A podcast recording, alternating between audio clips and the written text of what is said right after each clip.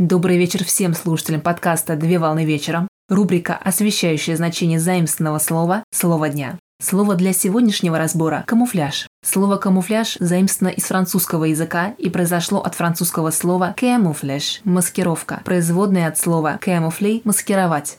Камуфляж – это способ маскировки, при котором на маскируемый предмет наносятся полосы и пятна различной формы и цвета. В военном значении камуфляж применяется с целью затруднения распознавания противнику предмета или объекта путем изменения его внешнего вида и искажения контура для уменьшения общей заметности вооружений, людей или техники. Одной из разновидностей камуфляжа считается расцветка под диких животных, на которых велась охота. Пример – леопард или разновидность специальной камуфляжной формы для леса, снега и пустыни. Камуфляж распространен и в гражданской одежде в стилевом направлении милитари, которое характеризуется использованием элементов военного снаряжения, включая военные ботинки, одежду, головные уборы и прочие виды. Несмотря на то, что военный стиль считается мужским стилем, милитари завоевал популярность и у женщин. Основной чертой стиля являются строгие линии. На одежде могут быть использованы полосы или пятна, где применяются такие оттенки камуфляжа, как хаки, зелено-коричневый и серо-зеленый цвет.